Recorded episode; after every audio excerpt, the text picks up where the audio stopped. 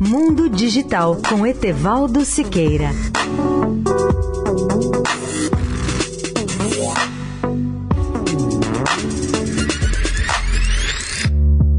Olá, ouvintes da Eldorado. Algumas das maiores empresas de eletrônica do mundo foram fundadas por uma dupla de jovens ainda em idade universitária. O exemplo mais distante é o da HP, fundada em 1939 por William Hewlett e David Packard, dois estudantes da Universidade de Stanford. Em 1975, Bill Gates e Paul Allen criaram a Microsoft. No ano seguinte, 1976, Steve Jobs e Steve Wozniak fundaram a Apple. Em 1998, Larry Page e Sergey Brin fundaram o Google. Em 2004, Mark Zuckerberg e o brasileiro Eduardo Saberin fundaram o Facebook. Tomemos o caso da Apple, cujo primeiro produto foi o Apple II, um computador pessoal que marcou a vida de quase 100 milhões de pessoas pessoas, inclusive eu. As duas características principais da Apple, a meu ver, são a criatividade dos seus produtos, a originalidade de suas estratégias de marketing e, por todos os seus méritos, ela se tornou há pouco mais de um mês a primeira empresa do mundo a alcançar o valor de mercado de um trilhão de dólares. Outra característica da Apple é a estratégia de varejo utilizada pela empresa, que tem hoje 500 Apple Stores, ou lojas de varejo totalmente planejadas em seus detalhes. Mas além dessas Apple Stores, a empresa possui as Apple Shops e as Apple Premium Resellers, APRs. O objetivo da Apple hoje, segundo seus dirigentes, se resume em projetar e comercializar produtos eletrônicos de consumo ou de tecnologia pessoal, software de computador e computadores pessoais. Além dos seus softwares, a Apple é admirada por seus computadores Macintosh e dispositivos de eletrônica pessoal tão populares quanto